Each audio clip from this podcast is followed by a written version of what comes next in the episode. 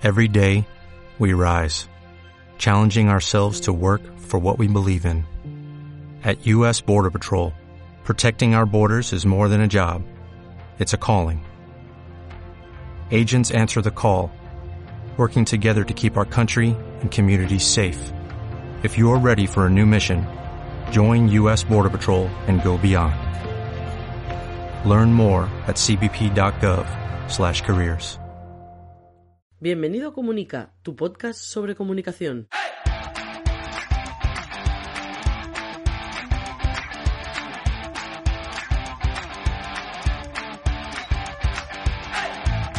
Capítulo 99 de Comunica, el podcast donde hablamos de comunicación corporativa, relaciones públicas, comunicación no verbal, gabinete de prensa, estrategia y gestión de la marca personal y la marca corporativa. Mi nombre es Raymond Sastre, consultor de comunicación. ¡Empezamos!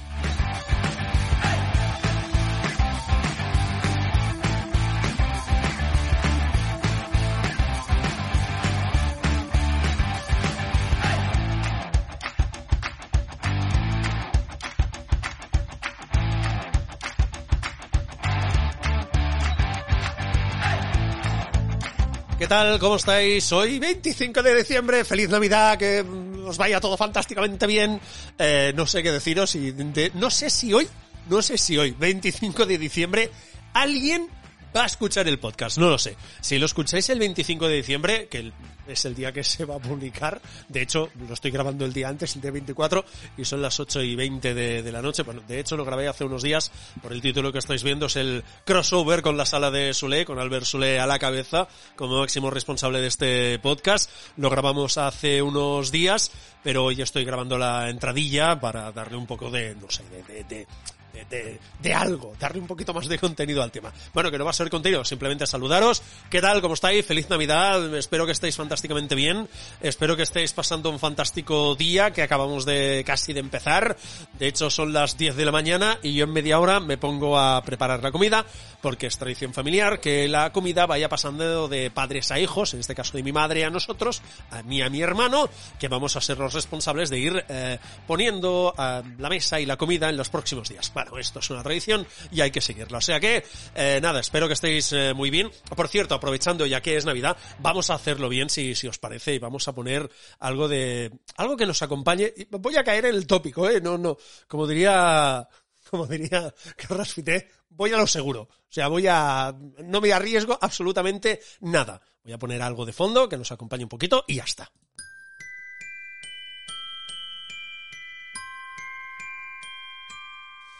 I don't want a lot for Christmas.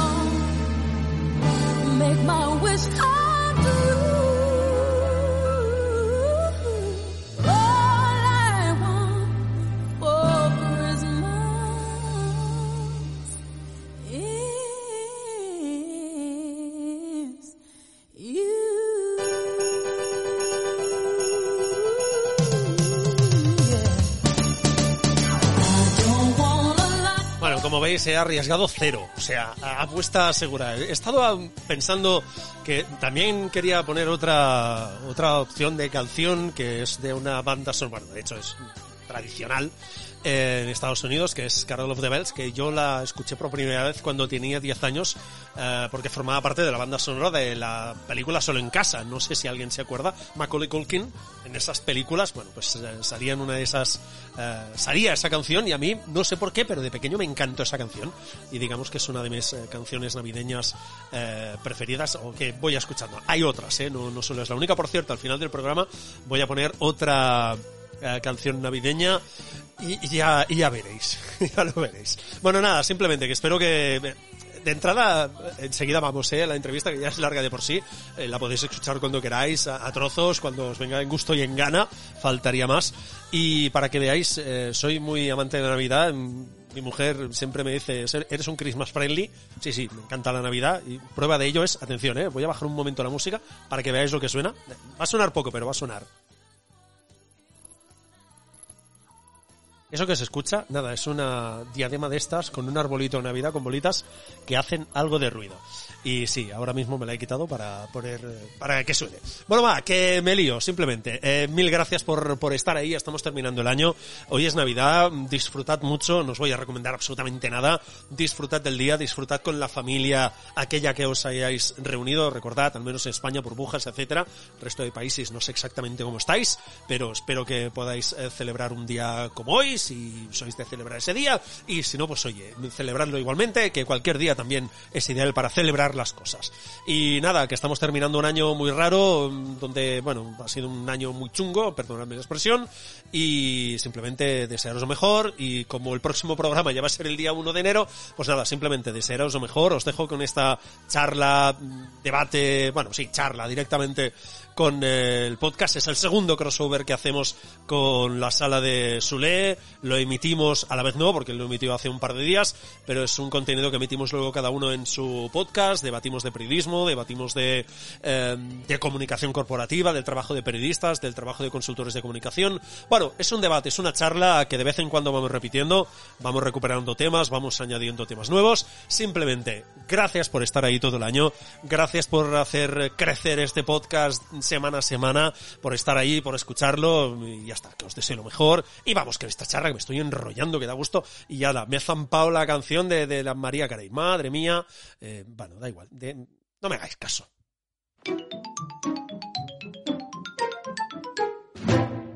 Albert Sule, buenos días, buenas tardes, buenas noches. Bueno, bienvenido a mi casa. Exacto, hoy he venido a tu oficina. Sí, sí, mi oficina, mi oficina que es mi casa directamente. Bueno, estamos en el comedor que digamos que nos da más espacio para mantener distancia de seguridad. Correcto. Porque en mi despacho la distancia sí, pero quedaba muy raro meter una mesa ahí en medio cuando no la hay. Ah, primero, bienvenido a mi casa otra vez. ¿Qué tal? ¿Cómo estás? Muchas gracias por invitarme. A, a ti, bueno, invitación mutua porque es un contenido que va a sonar tanto en tu podcast como en el mío. Correcto. Esta especie de crossover que ya hicimos una vez y que de vez en cuando vamos repitiendo. Y digamos que esta, este crossover en parte es culpa de la gente de, de Marficom, de la gente que hace el podcast de Caviar Online, porque han empezado, digamos, empezaron un mini debate que duró unos minutos en, en su podcast, pero que ha ido siguiendo a lo largo de los distintos programas, que es el tema de redes sociales, si son medios de comunicación, no son medios de comunicación.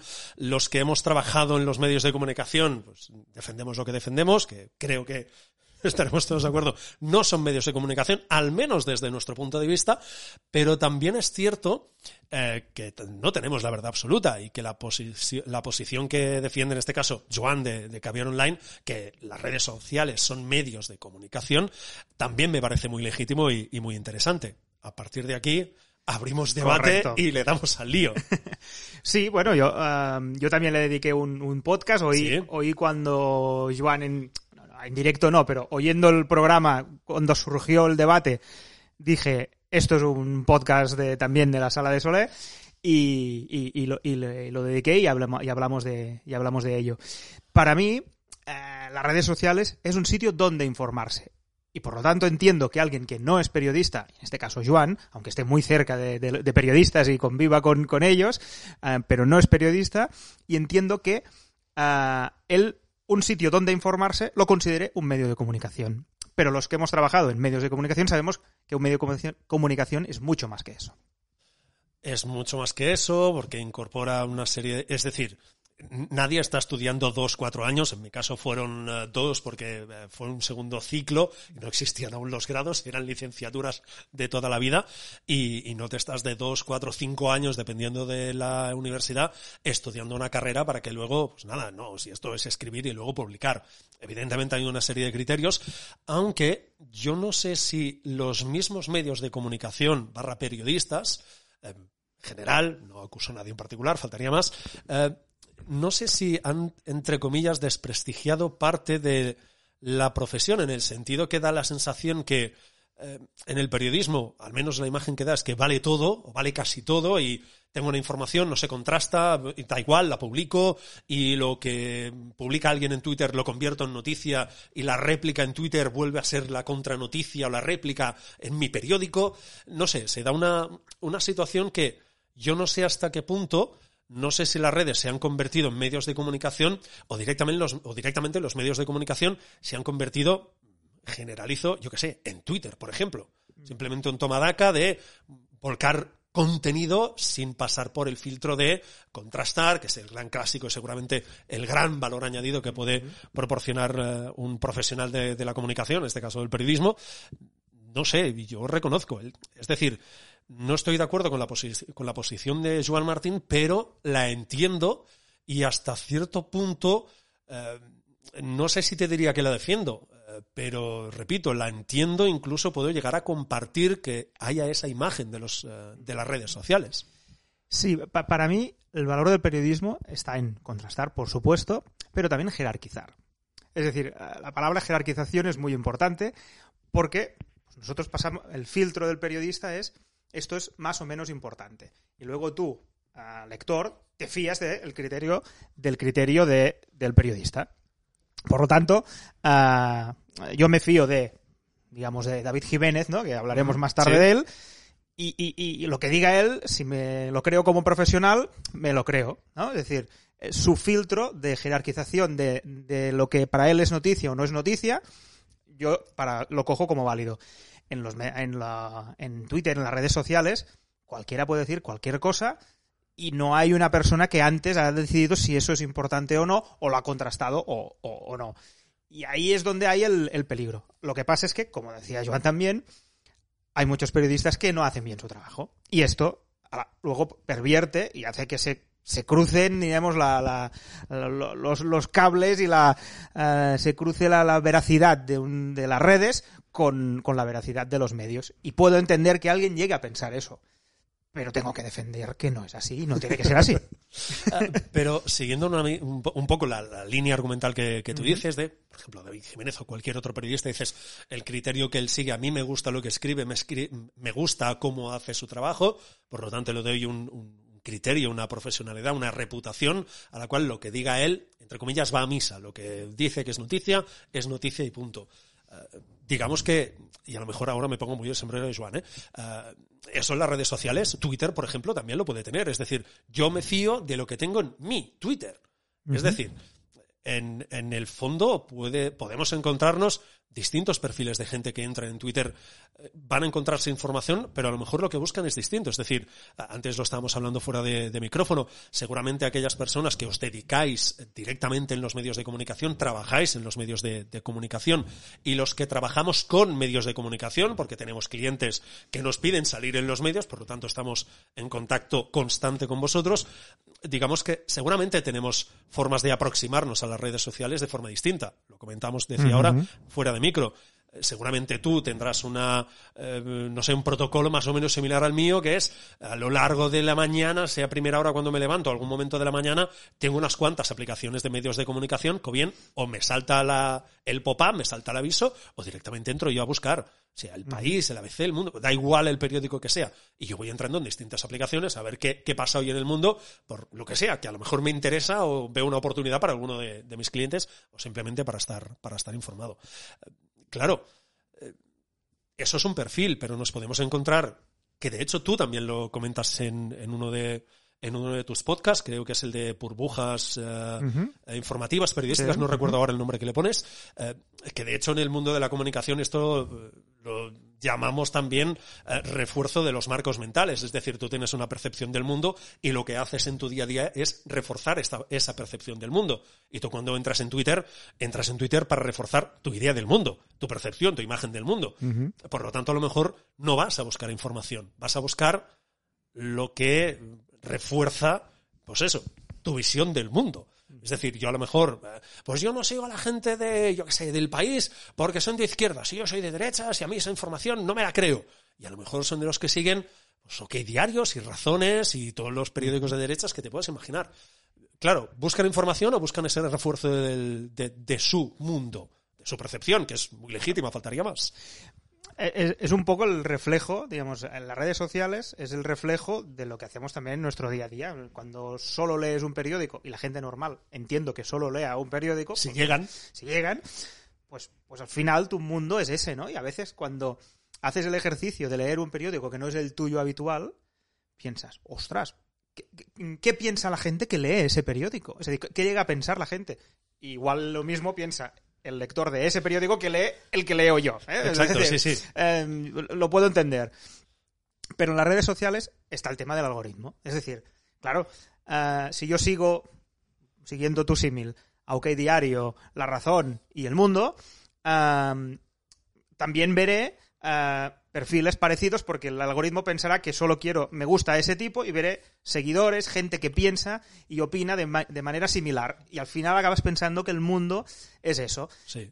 en las redes sociales hay que hacer el esfuerzo de seguir a quien no te gusta. Y yo lo hago, de seguir a quien no te gusta. Pero a la vez, como le das menos likes, lo, lo sigues porque quieres verlo, por, por no estar en esa burbuja. Pero el algoritmo hace que si le das más likes o retweets a una cosa que no a la otra, dirá, ese le gusta más esto, por lo tanto le voy a esconder lo otro. Y al final, aunque lo sigas, lo ves menos. Y, y te acabas montando en esa burbuja que es muy complicada. Por lo tanto, en al menos en el mundo analógico, tenemos que salir de esa burbuja, porque si no es muy perjudicial. Eh, A, a lo mejor nos hemos desviado un poco Un del, pelín. de- del debate, pero realmente yo creo que el, el debate está ahí. También es cierto que no sé si tendríamos la misma percepción o si ahora mismo tendríamos este debate de si los medios o si las redes sociales son medios de comunicación, si de hecho, si los medios de comunicación no publicaran información allí. De hecho, lo que tendríamos sería pues, un grupo de gente opinando y a lo mejor compartiendo, o, o no sé si a lo mejor si Twitter tuviera prohibido compartir enlaces de medios de comunicación y solo pudiéramos poner nuestra opinión, repito, no sé si este debate lo tendríamos ahora mismo. Seguramente no. Otra cosa que, digamos, pervierte y refuerza la posición de, de Joan, pobre, el pobre Joan lo vamos a tener ahí martirizado, No, pero, no, no, no, pero es el punto de partida y por Sí, lo sí, tanto no, no. nos Ha sirve. generado un debate. Exacto, nos sirve para, para debatirlo. Es que los medios de comunicación queremos estar allí. Y como queremos estar allí, eh, porque es donde la gente va a informarse, no es para mí no es medio de comunicación, insisto, pero va a informarse, pues con los medios queremos estar ahí. ¿Qué pasa? Ahora ha surgido, pongo el ejemplo, igual me voy un pelín, pero, pero es lo mismo. Ha surgido TikTok y ahora muchos medios, y la gente, los jóvenes están ahí, como el futuro tal está ahí, pues hay muchos medios que están pensando cómo entrar en TikTok, yo quiero estar allí. Y es difícil, ¿eh? Para un medio entrar en TikTok. Pero también parecía difícil en Instagram y se, inte- y se Sí. han conseguido colar. Por lo tanto, al final los medios intentan ser donde, donde va la gente. Donde está la gente intentas ir allí. Porque sabes que, que te vengan a buscar es muy difícil. Pero tienes que ir donde están, donde están ellos y donde, donde se divierten o donde se lo pasan bien, donde pasan más tiempo, intentar ah, colar y que te conozcan y que te lean tus noticias. Por lo tanto, eso es importante. Y claro, pues como queremos estar allí, pues al final, pues sí, que alguien que dice, yo solo entro en Twitter y como sé que me voy a encontrar los medios de comunicación y todo lo demás, pues con cuatro scrolls de Twitter me entero de lo que va a pasar el día y acabo pensando que eso es que es un medio de comunicación. No, es, es un sitio donde la gente cuelga sus cosas, como si vas al muro de la universidad eh, y ves ahí pues todas las cosas colgadas con chinchetas. Em, eso no tiene que ser ni que lo que esté colgado sea cierto, ni, ni nada, y no hay ningún criterio ahí, ni nadie que lo ordena, que lo pone bonito y tal. No, pues está ahí. Pues Twitter es un poco lo mismo con algoritmo.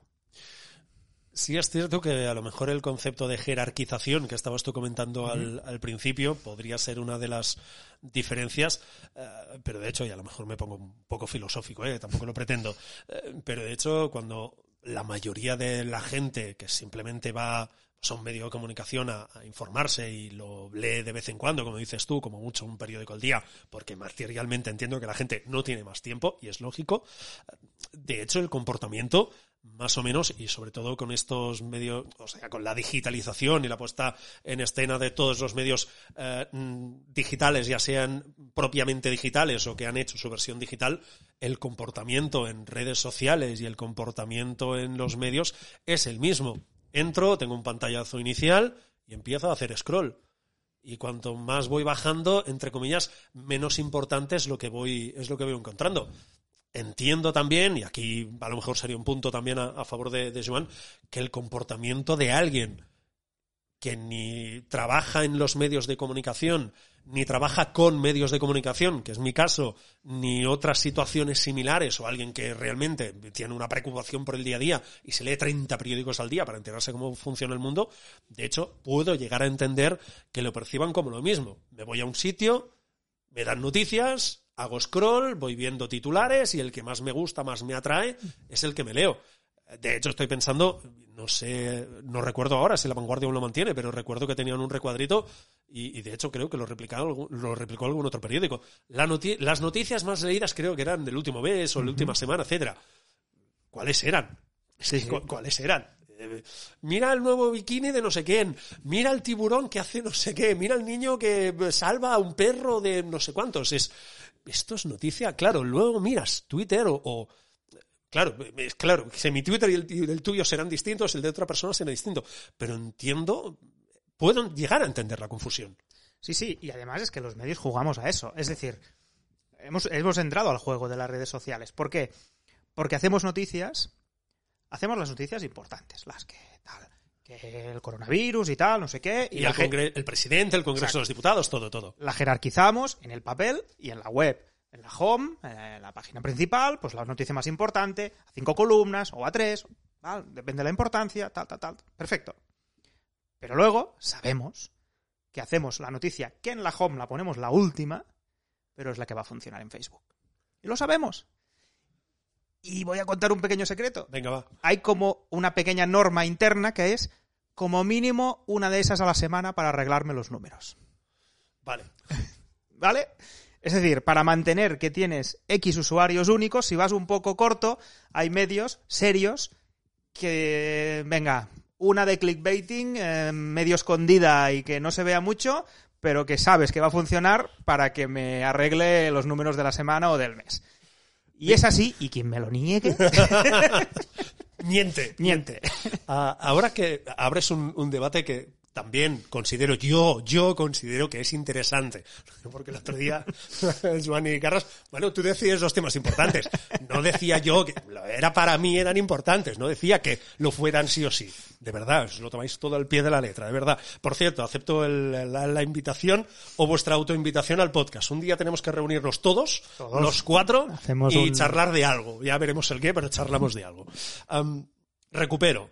Has hablado de- o, o has puesto encima de la mesa un tema que, que a mí me parece interesante, porque básicamente a los que nos dedicamos la- a la comunicación, y, y en mi podcast, Comunica, pues, lo escucha gente que también se dedica a la consultoría de comunicación, nos enfrentamos al tema de los números, de las estadísticas, que mm, reconozco que eh, son interesantes, pero eh, también nos suponen un pequeño calvario la gente que nos dedicamos a la consultoría de comunicación o gabinete de prensa. ¿Por qué? Ah, porque muchas veces, o de hecho, nuestra, una parte ah, de justificación de nuestro trabajo es presentar los números que representa ese medio de comunicación. Por ejemplo, pues mira, hacemos una campaña de X días, lo que sea, o lanzamos una nota de prensa y lo tenemos todo súper bien preparado, lanzamos una nota de prensa, sale, pues yo qué sé, en La Vanguardia, en El País, en El Mundo, eh, salen unos cuantos digitales más, sale eh, publicado en prensa en dos, tres, cuatro, cinco sitios, y si tienes suerte, pues mira, tienes un momento, una declaración en un informativo televisivo, y ya está, ¿vale? La campaña correcta, muy bien, muy buenos resultados y ya está.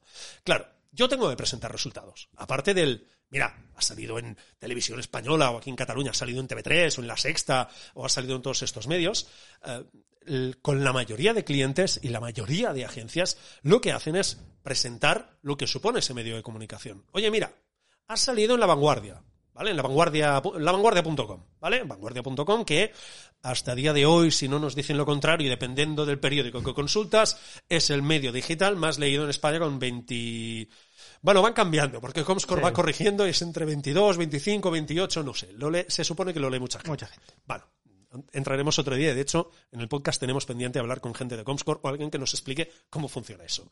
Claro, yo me tengo que basar en esas estadísticas que dices tú que, bueno, por vuestra parte, como es lógico, porque hay que vender, en general, los medios de comunicación publicidad y mira, toda la gente que me está visitando, por lo tanto, mi publicidad vale lo que vale. Claro, yo me tengo que basar también en esos números que para mí son hinchados. Es decir, yo lo reconozco. A mí me da vergüenza muchas veces presentar ciertos números a mis clientes porque les digo, claro, yo he tenido meses con algún cliente durante la pandemia que, que nos ha ido de maravilla, ¿no? Lo siguiente, ¿no? hemos tenido casi 70 impactos, que es que salir prácticamente tres veces cada día en un medio de comunicación. La media. Pero es que había días que básicamente se juntaba todo en 10-15 días y salíamos en 25 medios en un día. Y está muy bien. Claro, yo le tengo que presentar esos números y a mí me salía, literalmente, que audiencia potencial en un día nos habían visto literalmente más de 100 millones de personas. Potencialmente. Y dices, eh, no es real. O sea, le estoy diciendo que más de, o, tres veces, o dos veces y media, o tres veces España entera te ha visto. Claro, es, es un problema el tema de las estadísticas. Te ha podido ver. No, no, te ha podido ver. Por eso siempre digo audiencia potencial. Nunca digo te han visto. Audiencia potencial es siempre mi palabra. Correcto. Audiencia potencial. Claro. eh, luego haces que la, el- la comparativa, o haces la, la, la, la traslación a lo que supone que son publicidad y dices, bueno, la- la- el ROI, el famoso ROI, mira, esto en equivalente publicitario es tanto. Claro, me baso en las cifras de los medios de comunicación y me tengo que basar en ellos porque no tengo otra Hay cosa otra. Y, y- y salen ese tipo de situaciones. Sí, eh, es evidente que no. Las cifras de, de- de- de páginas vistas o de usuarios únicos de los medios. Tenemos un problema. De los medios de comunicación clásicos. Hablo de los clásicos, ¿eh? Que en su versión digital son lo que son, diríamos, y. y, ¿Cómo diría? Eh, tiene una, una parte, no, no diré falsa, no, no es falsa, no, la palabra no es falsa, pero. Pero de, de- ah, es que no quiero ser malo, pero sí, bueno, es que eh, sabemos que no funciona así. Es decir, que, que no son reales las cifras al 100%, pero jugamos a eso. En cierta manera, la televisión es lo mismo. Es decir, los audímetros, juram, o sea, mm, se toman decisiones importantes. Gente se queda sin trabajo, se le echa el programa, porque hay cuatro personas que valen por mil. Que si ven o no ven ese programa, vale, son mil que, que te ven o no te ven, y solo es una persona en realidad. Y se, se toman decisiones eh, diarias, en el caso de la televisión es diarias, en el caso de la radio son trimestrales, pero son encuestas, llamadas por teléfono. También hay un punto injusto. Por lo tanto, no vamos a demonizar tampoco las No, audiencias no, no, de. no, pero Pero, ajustémoslas. pero sabemos, no, pero sabemos que, que no son reales, pero igual que no son las de la tele y no son las de la radio. Pero son las únicas que hay. Y es la manera que de momento hemos consensuado entre todos que lo hacemos así. Y hay las trampitas, como la Sí, que te contaba sí. antes. em, la vanguardia también tiene externalizado, am, digamos, servicios de web que hacen noticias de estas. Eh, al mundo deportivo lo mismo, porque conozco gente que trabaja en esos sitios y que hacen las típicas, entre millones de comillas, chorraditas, que son cuatro líneas, un vídeo tonto, para que solo lo lancen en la web y ni tan solo creo que lo pongan en la portada principal. Pero lo lanzan en las redes y eso funciona. Y con la marca buena de la vanguardia o de mundo deportivo, pues em, pues de ahí saca mucha audiencia. Y luego las trampas de la- los medios que son comarcales o Sí. medio y tal, que suman las audiencias de, lo- de los, em, digamos, medios digitales que tienen versiones comarcales Sí. y que se nutren de las audiencias unos de otros y hinchan, hinchan las audiencias. Bueno, mientras esto sea así, pues, pues ya está. Igual alguien tendrá que regularlo algún día, pero esto funciona así. Ya, pero entonces, ya te digo, lo digo porque todo se acaba, entre comillas, pervirtiendo un poco. Es decir, eh, yo encantado de trabajar con los medios de, de comunicación. A mí mis clientes me pagan para, oye, sácame en la vanguardia, sácame en el país, sácame en todos estos sitios. Encantado de la vida. Pero claro, lu- luego llegamos a esa fase final que, que, repito, es presentar los números. Oye, mira, audiencia potencial esta, eh, si hubieras tenido que invertir en publicidad te hubiera valido esto, esto en retorno publicitario es esto, etcétera, etcétera. Que también aquí eh, me entono el mea culpa, eh, que de hecho la gente que nos dedicamos a la consultoría, a la comunicación corporativa, tampoco nos hemos esforzado mucho en encontrar una alternativa a la hora de presentar el famoso ROI, que, mira, mm, esto en equivalente publicitario es tanto. Y dices, eh, ya, pero yo la fórmula no lo sé. No diré el nombre de la agencia, pero yo vi una vez una agencia que ponía como ROI, como, pues eso, retorno de la inversión en su agencia, que todos esos impactos que habían conseguido en los medios de comunicación tenían una equivalente a, literalmente, más de 90 millones de euros. Y tú, claro, mirabas los impactos y dices, no son 90 millones de euros, es que ni de lejos. No, esto es una fórmula que se admite por tales agencias y tal agencia y tal agencia y está admitida. Ya, pero básicamente lo que hacemos es, ¿esto que cuesta publicidad? Tanto, eh, te lo multiplico por no sé cuánto. Y dices, no. Es decir, eh, también tenemos un, Claro, un claro. problema a la hora de presentar los números porque no nos hemos esforzado en buscar una alternativa. Bueno, eh, yo imagino que todos, todos los campos, en todos los sitios se hacen trampitas, trampitas legales para, para salir bien. Es decir, la- las agencias de comunicación deben jugar con esto para presentarte ante el cliente de una manera más hermosa y lo mismo que hacemos los medios para presentarnos delante de las agencias de publicidad de una manera más hermosa y así vamos haciendo y cada uno Pero- respondiendo al que tiene por arriba eh, que quiere hacer y te, ah, te, te vistes bien, te peinas, te, te lavas la cara, etcétera. Bueno, sí, pero lo hacemos todos y es, ah, es un juego que tenemos que entenderlo, pero también hay que saber un poco qué hay, qué hay detrás. Y yo ahora no quiero, porque no tengo ni idea cómo funciona el mundo de la publicidad, pero con lo que está cambiando, con el concepto branded content, con, Sí. con conceptos, digamos, no tan directos de una página es- vale tanto, sino que a veces detrás de una página de publicidad se piden muchas más cosas que no la propia publicidad, por lo tanto el precio no es siempre igual. No. Em, sabemos que, que queremos referirnos. Ostras, hacer luego fórmulas matemáticas para... Es que es muy- yo lo encuentro muy difícil de que realmente... mm, ¿Cómo valorar un impacto publicitario en base a, eso, no? Yo, Pero no sé. yo, sí- yo reconozco, yo sí puedo evitarlo, no presento informes de ese tipo. Yo sí puedo evitarlo, ¿eh? A veces he podido hacerlo. No, no, no. Pero te lo pedirás, ¿no? Seguramente. Sí, sí, sí, se pide. Oye, mira, esto que supone, más que nada porque, claro, eh, nosotros trabajamos en- con intangibles, vosotros, entre comillas, también, porque trabajáis con información, que también es un concepto etéreo, aunque trabajáis con la actualidad y con, con hechos eh, eh, que pasan en el día a día. Pero la situación es la que es y ya os digo, yo si puedo evitarlo, lo evito, porque yo entiendo que para mis clientes es más importante. Oye, pues mira, has tenido, yo qué sé, eh, 6 minutos 53 segundos en la televisión. ¿Y cómo te calculo eso? Claro, si yo empiezo a mirar lo que son, eh, pues yo qué sé, publicidad en ese programa de 20 segundos, yo puedo calcularte que ese espacio valía 78.000 euros. Vale, ¿vale 78.000 euros realmente? Eh, No, para mí son seis minutos o casi siete minutos donde mi cliente ha sido protagonista, donde ha sido noticia, donde ha lanzado sus mensajes y, y no es simplemente aparecer esto vale tanto y esto vale tanto.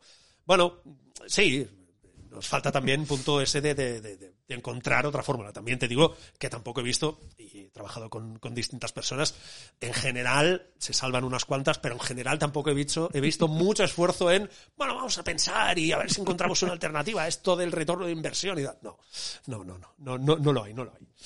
Bueno, estas cosas, mientras funcionen y la, todas las partes del juego lo acepten, pues funcionarán. A la que alguien empiece a no aceptarlo, pues dejaremos de funcionar, como te digo.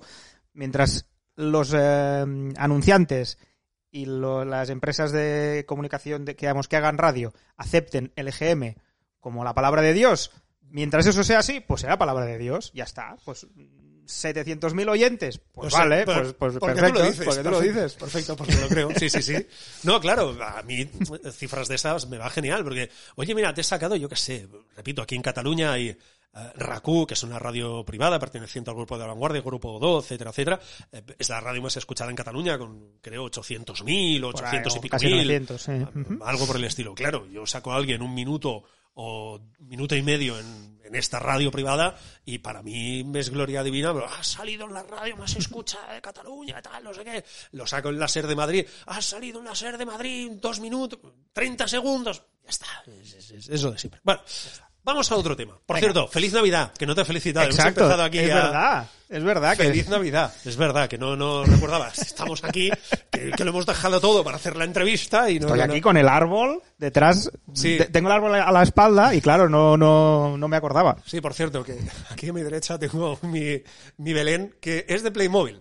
O sea, Ajá. no utilizo figuritas, es de Playmobil. No hace años que, que lo empecé y es una tradición familiar. Cada año vamos incorporando una figurita. Este año se han incorporado los romanos que ves ahí en el armario. Están los romanos. Los tienes ahí detrás. Son la incorporación de este año, unos romanos. Pues que corra Jesús. sí, sí, sí. Venga, 2021. Vale, dejemos este 2020 que ha sido un año Casi mejor. eh, muy, muy raro y, y caótico y, bueno, de todo, lo vamos a dejar ahí, que adjetivos podemos encontrar muchos. Eh, 2021. Eh, peticiones para este 2021 de cara al mundo del periodismo, de los medios de comunicación. ¿Qué pedirías? ¿Tres? ¿Uno, dos o tres deseos? Venga, estaría muy bien. Me lo tenías que haber dicho antes. No, no, no. Ah, yo te planteo uno, por Venga, ejemplo. va, Es, empieza tú. em, estaría bien encontrar eh, que es el de- un debate que ya, ya tuvimos en la última en la última charla, este crossover que, que hacemos de vez en cuando. Eh, estaría bien que los medios eh, fueran un poco más imaginativos, barra creativos, barra el adjetivo que tú, tie- que tú quieras, eh, sobre los muros de pago. Es decir, eh, entiendo la fórmula del suscriptor, la entiendo perfectamente. Entiendo la fórmula de mm, pagar por eh, descargarme un periódico, lo entiendo perfectamente, que por cierto, no todos los medios lo tienen, ya te lo digo. Pero sigo insistiendo, me falta cierta creatividad. De hecho, hace unas semanas hablaba con el responsable de un medio digital y le decía, oye, ¿os habéis planteado los medios en algún momento que existimos gente que, consumimos vuestras noticias, pero también lo hacemos por interés, porque, repito, tenemos clientes que quieren salir en, en vuestras páginas. ¿Se os ha ocurrido que nosotros podamos comprar páginas concretas? Es decir, que yo me pueda ir a un periódico de un día y decir, esta noticia, sea digital, sea en papel, me da igual. Oye, ¿cuánto vale? 50 céntimos. Yo te los voy a pagar porque yo lo necesito, porque esto, si luego yo se lo presento al cliente. Sí, sí, sí. ¿Os lo habéis planteado alguna vez? Ah, no. Pe- Pero si, si sabes que existimos desde hace años, no soy el primero que se dedica a la consultoría de comunicación, en este caso gabinetes de prensa, da igual. No sé, ah, yo es un pequeño deseo que me gustaría, es decir, que fueran más creativos e imaginativos. Esto que tú planteas, entiendo, y seguramente no, no es porque no sea posible, sino porque seguramente la, la- la- digamos, la petición, el- la masa crítica que le puede interesar esto es relativamente pequeña en comparación con, con la masa de, de lectores en general, ¿vale? Yo, entiendo que, no hayan pensado en ello, pero creo que técnicamente ahora mismo no tendría ningún, absolutamente ningún, ningún problema de, de poderse hacer. Por lo tanto, es una cuestión de ponerse, si alguien le has dicho y tal, ah, pues venga, se lo dice al informático o al programador de turno y seguramente lo podrían hacer eh, de, de una manera relativamente fácil. Estoy de acuerdo contigo, es decir, ya lo comentamos en el último crossover. eh, y Yo, yo no tengo la, la solución, por lo tanto no, No, me voy a poner ahí, pero, pero sí que es cierto que nadie ha encontrado todavía esa fórmula y seguramente no hay ninguna fórmula ideal para todos, o sea, a cada No. uno le funcionará una distinta y van probando y van probando. Igual la solución final todavía ni existe y, y nadie la, la ha pensado ahora mismo. Y acabará saliendo igual a través de, mm, de que salga algún tipo de aplicación o algún tipo de solución informática que, ¡pum!, de golpe alguien pues yo esto lo puedo usar para esto y me sirve para poder eh, vender, eh, vender mejor mi, información porque bien que ahora mismo sea, ahora me voy, ¿eh? no, no es una comparación, pero en YouTube eh, se está monetizando. La gente que está haciendo YouTube monetiza. Incluso los que están ganando mucho dinero en YouTube se han dado cuenta que ganan más en Twitch. ahí, en Twitch. Sí, señor. Y por lo tanto se están yendo a Twitch porque ganan más dinero en Twitch haciendo lo mismo que hacían en YouTube. Porque es una plataforma que les permite hacer unas cosas que con YouTube no tenían. Sin ser un experto, porque no, no lo sé. Pero más o menos creo que va la cosa por aquí. Por lo tanto, ¿y quién conocía Twitch hace, no digo un año, dos? ¿Tres? Nadie, nadie se lo imaginaba y ahora hay gente que está Bueno, ganando mucho dinero, ¿no? Joan Martín seguro que lo conocía, Bueno. seguro. Primero Joan y luego todos los demás. Vale. pero, pero es así. Por lo tanto, imagino pues que en, en medios de comunicación y muros de pago, ideas y tal, pues alguien algún día pum, se va a encender la bombilla o, o va a crear algo que no tiene que nada que ver con eso y los medios de comunicación lo van a adoptar porque les va a funcionar bien como fórmula. Alguna fórmula tiene que haber. Es decir, el concepto, porque hasta ahora los medios, estaba claro que ah, cuando pagabas el papel, pero lo que tú pagabas en papel, no pagabas lo que vale No. lo que te llevabas en la mano. Eso, eso vale igual 10 euros la producción de ese papel. Eh, lo demás se sufragaba con publicidad. Vale, esto ya no, ha pasado a mejor vida. Los medios digitales solo viven de publicidad, los que son gratuitos. Por lo tanto, hay que encontrar una fórmula, porque si no, si no, nadie que pague eso, diremos, no habrá nadie que escriba nada Sí, eh, sí. para eso. Por lo tanto, es tal. Tú hablabas eh, en, en, en ese podcast del, del verano, en el, en el crossover que hicimos, de que hay un cierto de responsabilidad pública, de que los medios de comunicación son más que, que- que un negocio, Sí. ¿no? Y que y aparte que hay la parte de que si no haremos un sesgo y eso es verdad, una- la- segregaremos la gente que se puede pagar los medios de comunicación y los que no, y unos van a tener Eso información de buena calidad y, y gente que no va a tener información de buena calidad. O ese es el problema, es van- va a haber una gente que va a tener una información y una idea del mundo concreta y luego vamos a encontrar a alguien que a lo mejor no sigue muchos criterios periodísticos, que va a cubrir esa parte de información puramente gratuita, que es a la que va a tener acceso una parte, no sé si muy importante o no, yo creo que sí, de la población. Lo que dices tú, el que pueda pagar va a tener información y el que no pueda pagar no la va a tener. Hombre, sinceramente, y a lo mejor ya nos vamos de debate, muy democrático no sé si es tampoco. No, no, claro, claro. Pero para eso están los medios públicos. ¿no? Es decir, los medios públicos, en teoría, son para garantizar que eh, el derecho de información y tal de toda la población, sean nacionales, autonómicos o locales, Sí. comarcales.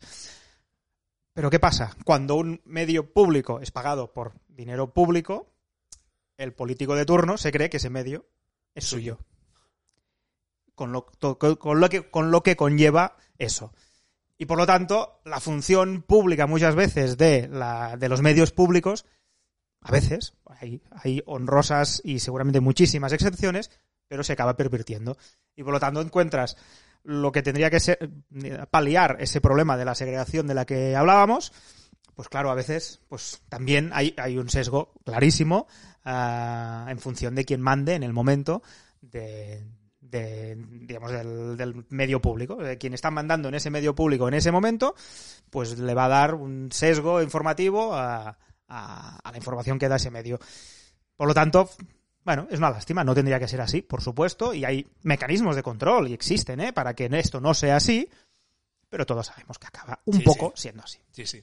Ah, por cierto, estoy muy de acuerdo contigo en lo que decías, que seguramente no va a existir, al menos a día de hoy yo creo que no existe, a lo mejor en un futuro sí, la, la solución de, de, pues de pago, de, de, de supervivencia de los medios de, de comunicación, pero yo creo que a día de hoy, siguiendo un poco con tu, con tu argumento, yo creo que está muy, y va muy, muy en la línea de flexibilizar el máximo posible todas las opciones que existen o de activar todas las opciones que existen en un medio de, comunicación. Tú decías, hombre, a lo mejor para la gente que os dedicáis a esto de, hombre, a mí me interesa eh, este día. Estamos hablando que no estaré comprando cada día ese periódico o le estaré pagando ese periódico. Depende del volumen de clientes y las veces que aparezca. Pero sí es cierto que estamos hablando de mucha gente que nos dedicamos a esto, que si tuviéramos esa opción, eh, seguramente, que de hecho a nosotros nos es seguramente más fácil eh, saber dónde he salido, porque es rápido encontrar una en Google o, o los, me- o los periodistas que te han pedido las entrevistas y luego irme a ese medio, a ese día concreto que sé que le han hecho la entrevista y comprarme el periódico ese día o directamente la página, porque solo seguramente me interesa esa página o ese faldoncito, o esa doble página, yo creo que deberían contemplarse todas las opciones desde esta, que a lo mejor le supone una pequeña cantidad, pero de hecho, y, me voy a la situación que han vivido durante muchas semanas, por ejemplo, los restaurantes, bares y restaurantes. Oye, cerrado y solo te dejo comida para llevar. Era su única fuente. Bueno, han tenido que diversificar y seguramente ahora los restaurantes y los bares, muchos han abierto, hay unos cuantos que han olvidado el para llevar, pero los hay que lo han mantenido y se han dado cuenta que, ostras, antes facturaba esto, llegaba hasta aquí y ahora con, eh, con la pandemia y con las restricciones facturo un poco menos, pero compenso con esto de para llevar.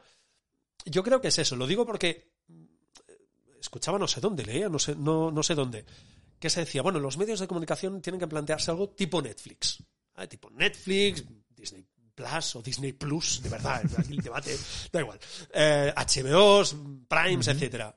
Claro, yo no sé si se podría hacer una opción de este tipo, que me parece interesante, pero no sé hasta qué punto se Mira, podría hacer. Yo, cuando estaba en año y medio que estuve sin trabajar y dándole vueltas al coco a cosas que pueden funcionar y de dónde sacar dinero y esas... Vale. no sin trabajar, sino trabajando, pero para mí, diríamos, no para, para otra persona, pensé eso. Y hablé con gente para valorar, digo, ¿es una tontería lo que estoy pensando o se podría hacer?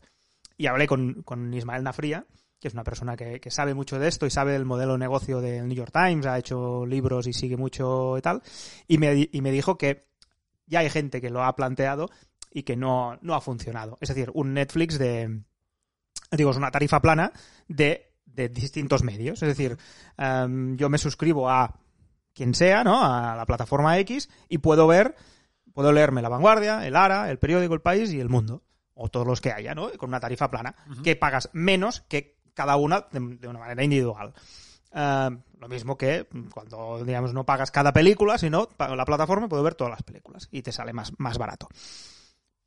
Mm, Yo creo que sería una fórmula y tal, pero faltaría que los medios quisieran entrar ahí. Claro, si no están todos o no están todos los importantes, pierde valor. Y si uno dice, ostras, si yo mi suscripción la vendo a 100 euros al año y aquí por 60 puedes leer cinco periódicos, ¿cuánto, cuánto me das? Claro, ahí, te- Ah, ahí tenemos un, un claro. problema de si- te suscribes conmigo es más caro que si te suscribes a la plataforma. Es evidente dónde vamos a ir porque no, no solo te voy a leer a ti, sino que tendré 5, 6, 7, 8, los que sean medios de comunicación más en esta plataforma para verlo. Sí, por eso te digo, ah, no sé hasta qué punto podría ser una opción. Por eso, también dándole vueltas y hablando con compañeros periodistas, como puedes ser tú, por ejemplo, ah, yo, al menos a día de hoy, lo que creo es que se abran todas las opciones. Es decir, que no se busque el, no, el muro de pago de suscriptor y solo vamos a hacerlo por suscriptor. No, que abran por suscriptor, que, que ya sé que luego hay que ordenarlo y comunicarlo todo muy bien. Porque si tienes 40.000 opciones para pagar en el medio, a lo mejor luego resulta un cacao espectacular. Pero yo creo que son distintos, distintas vías de financiación para distintos tipos de público. Es decir, tú, yo, ejemplo, como consultor o como agencia de comunicación, a mí no hace falta seguramente que vendan a, ven- vengan a venderme una suscripción al, al medio. A no ser que sea un medio que constantemente le estoy, con perdón, metiendo mis clientes, podría llegar a interesarme, pero a lo mejor lo que tienen que hacer es preparar algún tipo de propuesta para llegar. Lo mismo digo para medios locales, comarcales, todas las agencias tenemos más o menos nuestra área de influencia. Nuestro caso, sobre todo medios catalanes, medios españoles, también, no llegamos tanto porque no, no hay tanta proximidad y seguramente no hay tanto contacto, pero también llegamos. Ostras, pues no sé hasta qué punto un medio de comunicación podría preparar una propuesta, oye, para agencias, tanto por, eh, por página que os descarguéis o por página comprada, yo qué sé, cosas de ese estilo. Que luego haya gente que sea muy fiel a, a un periodista en concreto, yo qué sé, que también se pueda suscribir a todo lo que hace ese periodista, que a lo mejor resulta que tiene muchos seguidores, tiene una gran comunidad, y aquí seguramente enlazaríamos con el debate que ya tuvimos de trabajar la marca personal periodística, estaría muy bien, la marca periodística, que yo creo que es imprescindible para los periodistas. No sé, realmente es un debate complicado, ¿eh? Ya- Sí, sí, tampoco sí. vamos a encontrar la solución, eso es cierto. No, y, y hay muchos modelos que funcionan, es de- es decir, que funcionan igual.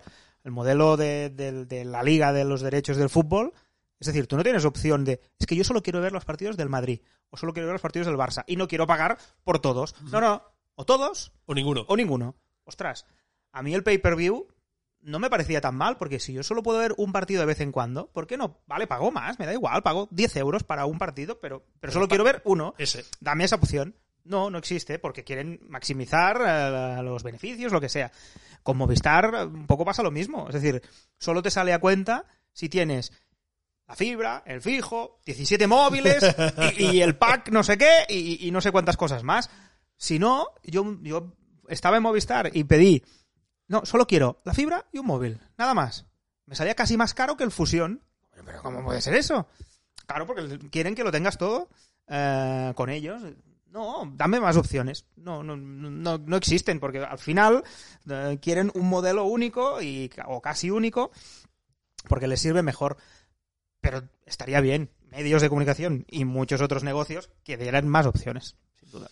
Bueno, lo digo porque nos hemos dado cuenta en esta crisis y creo que los bares y restaurantes se han dado cuenta rápido. Eso, ostras, solo facturaba por la gente que me entraba, ahora también puedo facturar para la gente que se lleva la comida.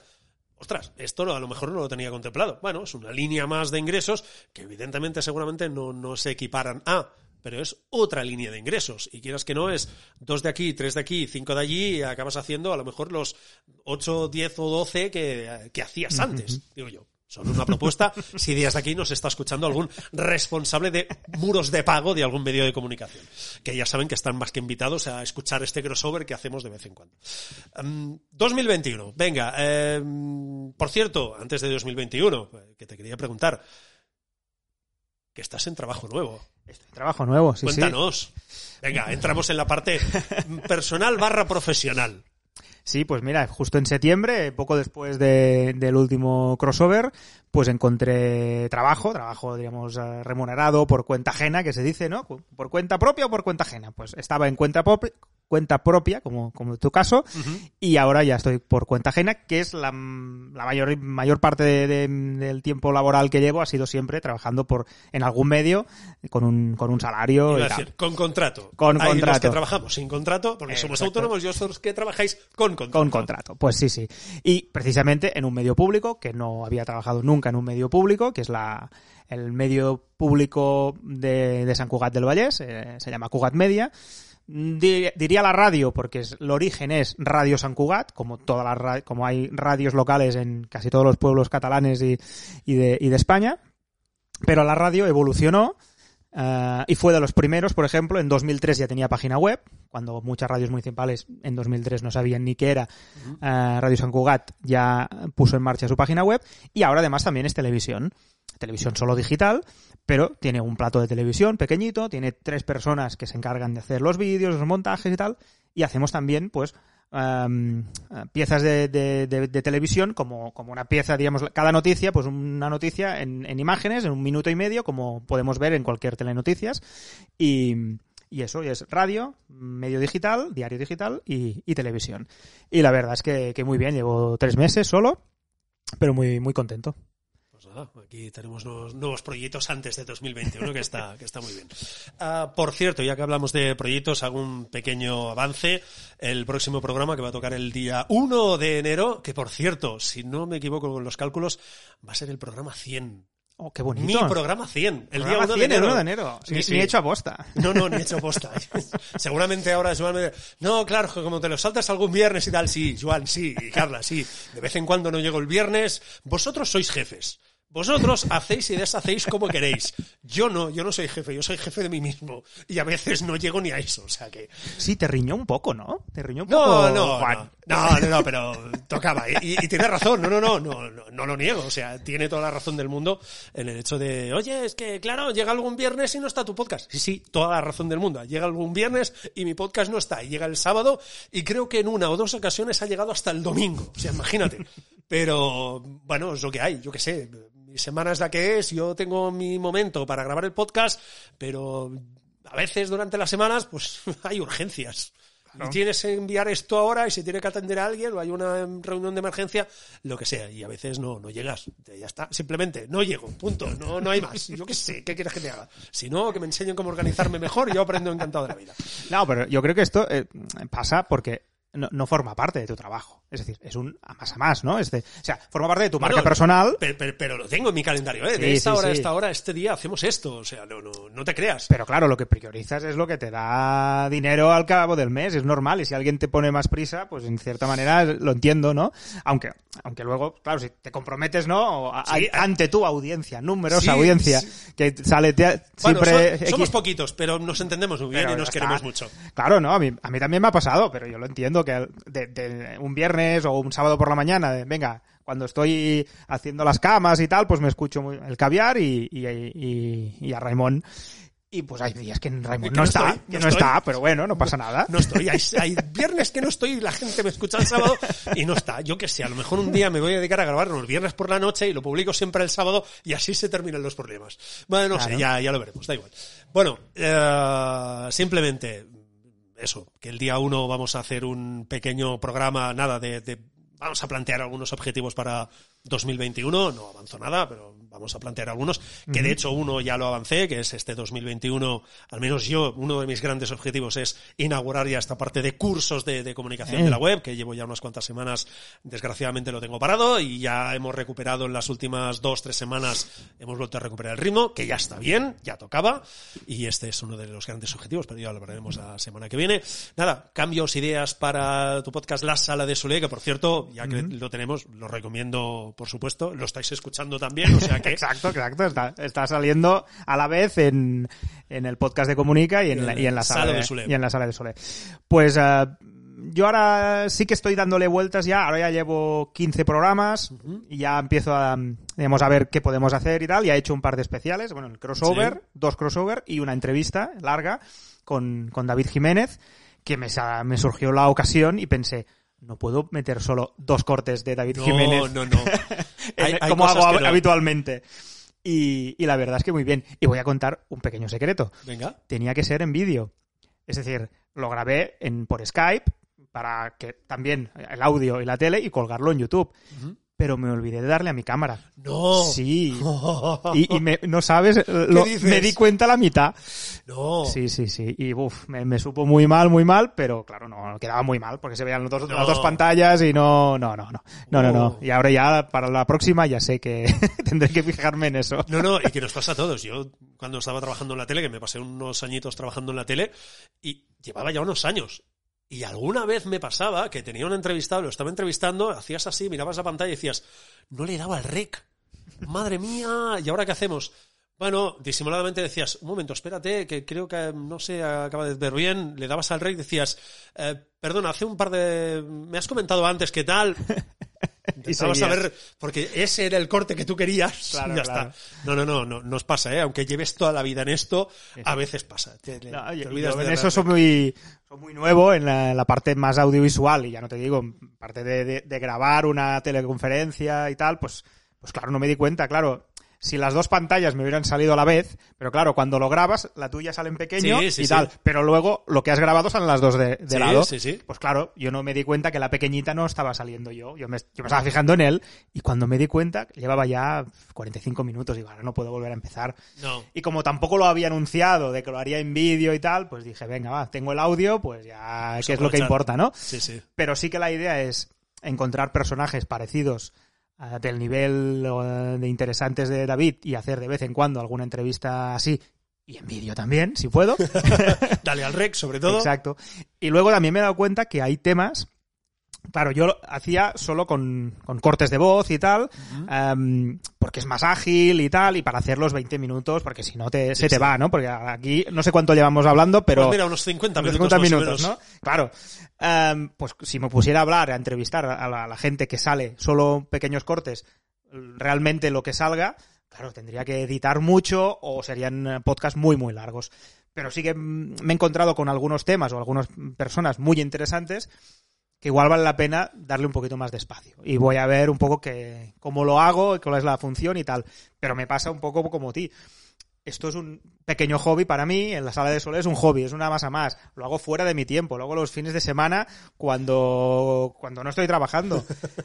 Por lo Y en un tanto- periodista no trabajar fines de semana Exacto. es complicado también, Ah, ¿eh? sí, Siempre estoy con el móvil y tal, y cualquier cosa me preguntan, los, los- la gente que trabaja en fin de semana me preguntan, oye, ¿qué hacemos con esto? ¿Qué hacemos con lo otro? Y estás conectado. Pero ah, lo hago porque me gusta y tal. Claro, tengo que hacerlo interesante y tal, pero ágil, que no me lleve un montón de tiempo, porque si no, también me van a echar de casa, como dices tú a veces. Sí, sí, ¿Qué que- te pasa a ti? Que tengo ahí el, el papel del divorcio preparado. No, hombre, no, si mi mujer ya, lo que me he aguantado ya de, de- de Claro. horas de podcast intempestivas y, cariño, el sábado voy a grabar el podcast, no salíamos a pasear, Da- dame media hora. Ya, Media hora nada, son nada. una hora y media entre que preparo, pienso, vale, guion. eh, Bueno, da igual. Se hace. Sí, sí. Como mínimo salimos cada semana, que es lo importante. Ya intentaré que sea siempre los viernes. Y si me despisto, salgo un sábado, lo siento si digamos, trastoco, cambio vuestra, vuestra dinámica de- del sábado. No, pido, pido disculpas. Eh, por cierto, que el- la semana que viene voy a anunciar otro proyecto vinculado con el mundo del podcasting que me hace mucha ilusión. En este he sido más eh, cauto y básicamente llevo ya grabados unos cuantos para tener nevera, como dicen en el mundo periodístico, y lo anunciaré el día, el próximo programa, pero es un proyecto que me hace mucha ilusión. Un segundo podcast. Sí, es un segundo podcast y ya veréis de qué. Bueno, más o menos he ido hablando del tema de vez en cuando y ya la gente que me conoce ya sabe que es otro tema de los que me gustan, pero lo bueno es que es eso, va a ser un podcast donde va a intervenir gente, yo intentaré hablar siempre lo mínimo. No me lo creo. que- No me lo creo. He dicho que lo intentaré, no que lo haga. He dicho lo intentaré, no que lo haga. y, y sobre todo que hable la gente que sabe muchísimo más que yo y sobre todo para pasar un buen rato y divertirnos hablando de una serie de temas en concreto. Muy bien. Por cierto, ¿qué te has pedido para los Reyes? Pues mira, una cosita como la que tienes tú aquí encima de la mesa. La Redcaster Pro. Sí, vale sí. mucho la pena, de verdad. Es, eh, a veces, te lo confesaba antes eh, fuera de micro, eh, a veces me falla algún volumen porque lo tengo aquí de una manera y luego lo grabo en Audacity es, uy, ¿por qué me ha salido descuadrado si todo más o menos salía en el mismo volumen? Pero bueno, se le va pillando el tranquillo, no te creas. Sí, Pues sí, no, una, una mesa porque tengo que admitir que el- eso pasa con todos los podcasters, eh, gente que cuando oyes, eh, por ejemplo, he oído algún podcast de, de Sune que habla mucho de esto, ¿no? Cuando Sí. da los consejos y tal, empiezas, yo, yo estoy grabando con el móvil, ¿eh? Con el iPhone y el micrófono de iPhone. Sí, sí. Empiezas con esto, le vas pillando el gustillo, te das cuenta, oye, el audio no acaba de tal, tal, tal, y ya vas ampliando y tal. Pues estoy ya en esta fase. 15 capítulos del podcast y ya me estoy dando cuenta que tengo que mejorar el tema del audio. Que es un gusanillo y si te Claro. gusta esto terminas haciendo bueno, esta mesa, o, oye, ¿por qué no está de momento de dos canales y hacemos esto? Pero bueno, eh, también es cierto, ¿eh? la Roadcaster mola mucho, primero porque es muy práctica, sobre todo por la botonera de, para lanzar efectos, sintonías, etcétera, que es muy rápido y no dependes luego de hacer postproducción, lo tienes todo aquí grabado y lo lanzas directamente, pero también es cierto, tiene muchas lucecitas y es, es muy atractiva, lo reconozco. Sí, sí, está bien. Parece un panel de, de un, de un avión de estos de... bueno, si conduzco yo, ya os podéis preparar. Bueno, ah, quería hablar también un poco de qué es lo dirigir equipos y tal, porque diriges tu propio equipo en este medio de comunicación, pero haremos algo. Venga. ¿Cómo vas a estar trabajando allí una temporadita más, como Espero, mínimo? Eso espero. Como esta conversación la vamos a recuperar dentro de X meses, ya veremos si van a ser 3, 6 o cuando sea, eh, hablaremos de este tema, porque me interesa mucho, porque yo trabajo con equipos, no dirijo equipos, he dirigido algún pequeño equipo, pero me interesa hablar sobre dirección de equipos en medios de comunicación, qué tal es. eh, Lo digo porque yo siempre, y es así, no, no voy a negar, siempre os he acusado a los periodistas de tener en general hay gente que se salva, en general, bastante. Ego, no diré bastante. No, ego en sí, general. Unos más pequeño, otros más grande, pero luego lo tenemos absolutamente todos un poquito más hinchado que la gente normal. Vale. Eso así. Gracias, agradezco que se confiese la verdad. y- Gracias. Sin duda, sin Ah, duda. No, pero me Y, gustaría. la- y volviendo a las redes sociales. Y con las redes sociales, todavía Bueno, más. Sí, sí, eso es cierto. Se ha agrandado. Y, y- pero me gustaría saber, es decir, no lo vamos a hacer ahora, ¿eh? Ya llevamos casi una hora y la gente nos va a decir, bueno, ¿qué? Que esto es Navidad.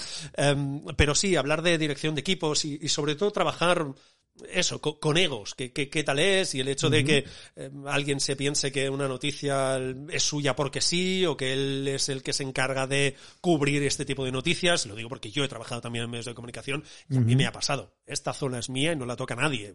Vale, perdón, ¿sabes? Disculpa. Bueno, Albert, mil gracias por eh, venir mm, a, a tu podcast y al mío. Exacto. hemos venido mutuamente. Nos juntos. hemos venido. eh, Gracias por venir, en este caso, a mi casa. Muy agradecido. Eh, feliz Navidad, feliz año, felices Reyes, que te traigan muchos regalos, sobre todo que te traigan la Roadcaster, que te lo vas a pasar muy bien programando y enchufándola y de todo. Y nada, feliz 2021 y dentro de X semanas, meses, hablamos aquí, pero bueno, como siempre estamos hablando por WhatsApp, pues ya hablaremos Exacto. por WhatsApp. Sí, sí, sin duda. Pues muchas gracias por, por eh, invitarme a tu casa y en este caso también por participar otra vez en este crossover que creo que es, que es muy interesante. Además, que esta vez con menos guion que la Sí, primera vez. ¿eh? sí, eso es verdad. Venga, un poco nos hemos lanzado a la, Venga, a a la piscina y lo que surja. Y está bien porque en el fondo nos gusta hablar de, de comunicación y de periodismo y, y creo que hemos hablado hasta cosas que no tienen que ver con Sí, ninguna de las dos también. pero que, que está bien y creo que puede ser eh, a alguien le puede le puede interesar y de vez en cuando es un buen es un buen ejercicio Y si no, oye, pues mira, tenemos un, un programa cubierto que también está bien, que es Navidad. Bueno, Exacto. ah, lo dicho, ah, feliz Navidad y nada, por mi parte nos escuchamos la semana que viene, el día 1, y por tu parte dentro de sí X yo días, el, eh, dos pasada sí pasa, pasado Reyes la semana después de Reyes el Pues 13 supongo pues sobre el 13 nuevo capítulo de la sala de Sule, el día, ya te digo, yo estoy diciendo en memoria, digo que creo que es el día 1, el capítulo 100 de Comunica. Vamos, no hago una fiesta porque estamos en pandemia. Qué bonito. no, ah, gracias por venir. gracias a ti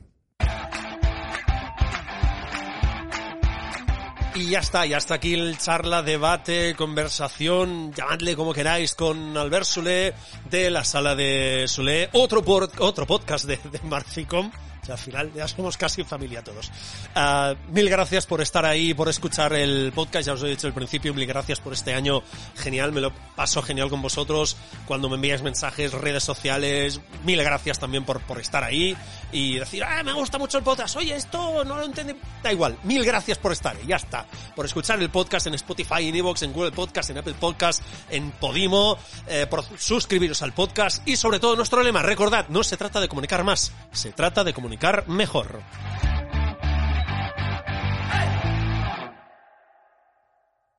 Y los minutos musicales, ya os he dicho, y, aquí y de esto no os libráis, vamos, ni de broma, en estos minutos musicales finales del programa, básicamente quería aprovecharlos para poneros una canción de Navidad que desde hace unos cuantos años suena en mi casa. Básicamente, porque a mi mujer le encanta, y de tanto repetirla cada Navidad, que ya llevamos algunas juntos, eh, básicamente se está convirtiendo, no os digo en una canción de Navidad preferida, pero la verdad es que la encuentro muy divertida, y solo voy a decir algo más, y, la gente de Marficom lo va a entender. Joan, esto va por ti.